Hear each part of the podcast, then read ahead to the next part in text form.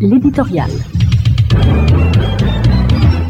Non, en Haïti, ce n'est pas un génocide, mais une autodestruction et par trahison de nos propres responsables. Non, le Rwanda n'est pas une comparaison pour Haïti, ce qui se passe chez nous, c'est une profonde crise sociale et de nature économique et politique.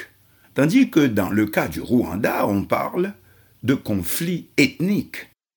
Ce n'est pas parce que ce sont des Noirs qui tuent d'autres Noirs, comme on voit aujourd'hui, chez nous avec ces démons de gang, qu'il faut tout mélanger.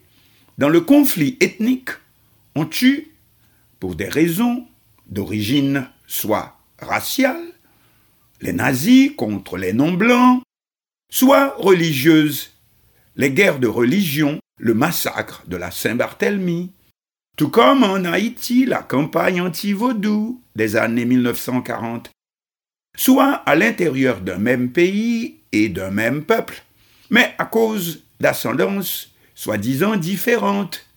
Comme si en Haïti, les habitants du département du Nord, qui comme on parlent avec un accent différent, feraient la guerre contre ceux du département du Sud, qui sont ordinairement de plus petite taille et ont un tout autre accent, même parlant le même créole. Or, est-ce cela qui se passe en Haïti en ce moment? Bien sûr que non. On connaît ce qui s'appelle le diviser pour régner, nous aussi, et comment l'ancien colon l'a utilisé en Haïti comme ailleurs pour continuer le système d'exploitation coloniale par des nationaux interposés.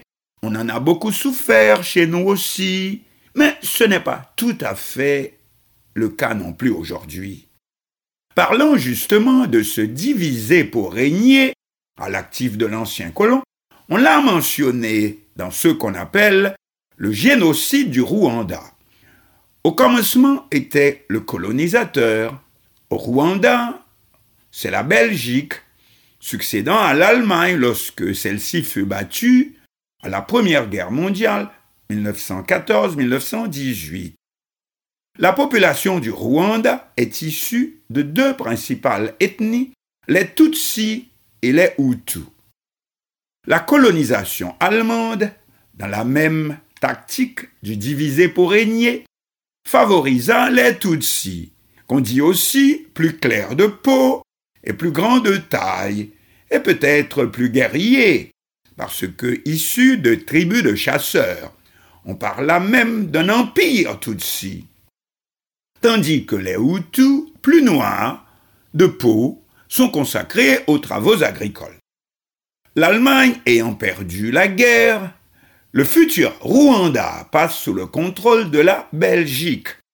Cela avant d'obtenir son indépendance quelques années après la Seconde Guerre mondiale, 1939-1945. Mais entre-temps, le colonisateur belge, dans le même esprit du diviser pour régner, plus souvent utilisant la minorité contre la majorité, pas bête, afin de se rendre indispensable, puisque les premiers, minorités, devront toujours faire appel éventuellement à lui, l'ex-colonisateur. La Belgique, elle aussi, donc favorisera les Tutsis. Cependant, la révolte gronde chez les Hutus, qui prirent avantage de l'indépendance du pays pour s'affirmer. En 1961, c'est un coup d'État Hutu qui mit fin au règne Tutsi. Le Rwanda devient république indépendante.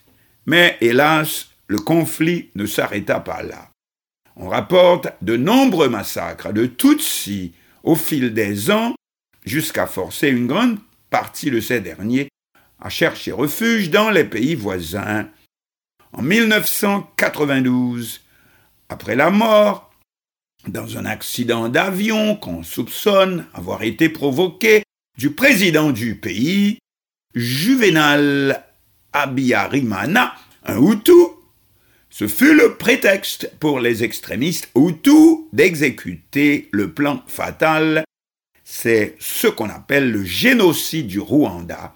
On estime qu'environ 800 000 Tutsis ainsi que des Hutus modérés ont été assassinés et sans que la communauté internationale n'ait levé le petit doigt, ce qui est bon aussi à retenir nous concernant, même sans aller jusqu'à répéter ce slogan répandu aux États-Unis à une époque It's only blacks killing blacks.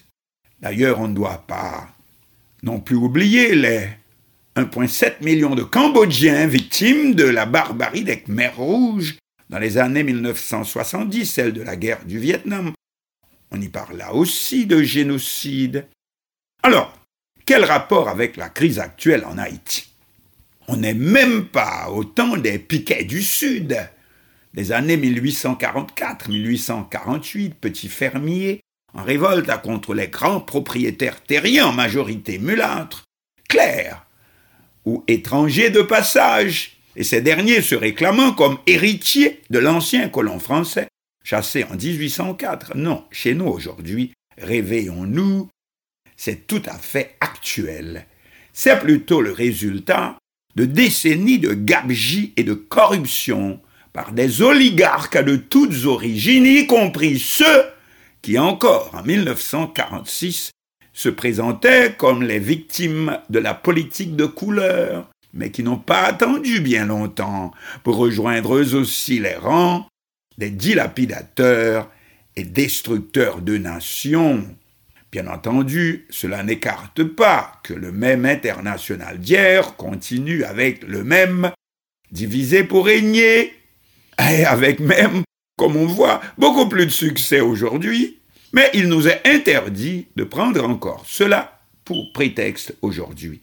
Ce qui nous arrive en Haïti n'a rien à voir avec un conflit ethnique, voire un génocide, qui signifie, comme nous venons de voir, le massacre d'une partie de la population par une autre partie. Non, ici, c'est le petit peuple qui se mange lui-même la même population, de la même origine, de même niveau, la même classe. Les victimes des gangs ne sont-ils pas encore leurs propres pères, mères, frères et sœurs? Ce n'est pas ça le génocide ici, c'est sans excuse. Disons plutôt, s'il faut quand même un qualificatif, que c'est le retour à l'état sauvage et celui-ci entretenu par les mêmes qui ont la responsabilité du pays et qui l'ont totalement abandonné, corps et âme, dans le vide total, aussi bien en moyens qu'en institutions, gardant captif entre leurs mains, leurs seules mains, et sans aucune intention d'en changer le pouvoir et la fortune nationale. Tout le pouvoir et toute la fortune nationale à leur seul compte et toutes ces dernières décennies, avec, comme toujours, si vous y tenez, oui, le consentement de l'immanquable international et de son éternel divisé pour régner.